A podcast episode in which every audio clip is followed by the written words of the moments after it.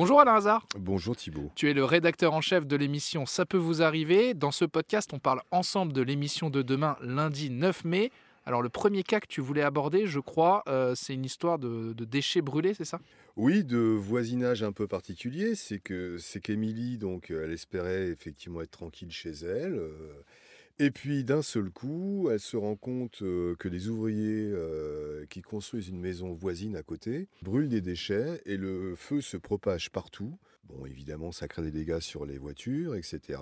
Et il y en a chez Émilie pour 22 000 euros de réparation, donc ce n'est pas rien. Et cela fait un an que ça traîne, que euh, le voisin, les assurances se renvoient la balle et qu'elle n'est toujours pas indemnisée. Donc 22 000 euros, elle n'a rien fait pour ça, rien du tout. Elle a envoyé tout ce qu'il fallait à son assurance, euh, qui a également vu avec les autres assurances du voisin et notamment du constructeur de la maison. Mais depuis, rien ne se passe. Alors quand tu parles de 22 000 euros de dégâts chiffrés, c'est euh, quoi? C'est carrément des voitures brûlées? Parce que pour en arriver à 22 000 euros de dégâts, C'est des arbres touchés, c'est la végétation, c'est notamment une voiture. Voilà, c'est tout ce qu'il y a de, dans, dans un jardin qui effectivement pourrait coûter de l'argent, tout alors, simplement. toi Alain, tu as regardé un peu la loi, il me semble que dans ce département, c'est en Essonne, euh, on a interdiction de, Alors- de faire flamber quoi Alors que ce soit. l'enquêteur, en l'occurrence Marine Loriot, a vérifié. Dans ce département, il est interdit de brûler ses déchets. Et alors le deuxième cas que tu souhaitais aborder, c'est assez original, vous avez déjà eu des cas comme ça il me semble dans l'année, mais c'est Oui. encore une histoire de, de faux Julien Courbet. Alors en attendant bientôt le faux Thibaut, mais on a donc un faux Julien Courbet et c'est savoureux parce que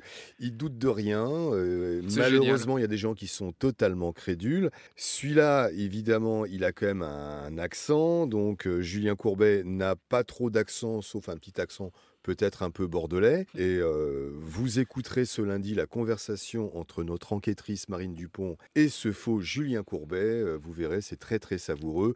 Par exemple, elle lui dit mais comment comment euh, pouvez-vous me parler alors que vous êtes actuellement en direct dans l'émission?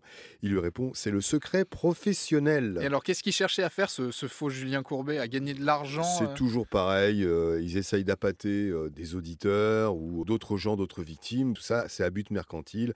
C'est éventuellement d'envoyer une photo d'un Julien Courbet ou d'un autre animateur, parce qu'il n'y a pas évidemment que Julien Courbet, en demandant 150 euros, 300 euros. Des fois, ça va même plus loin. On a déjà eu effectivement euh, une auditrice qui a versé beaucoup, beaucoup de- d'euros, euh, voire euh, on peut même considérer que c'était des milliers d'euros.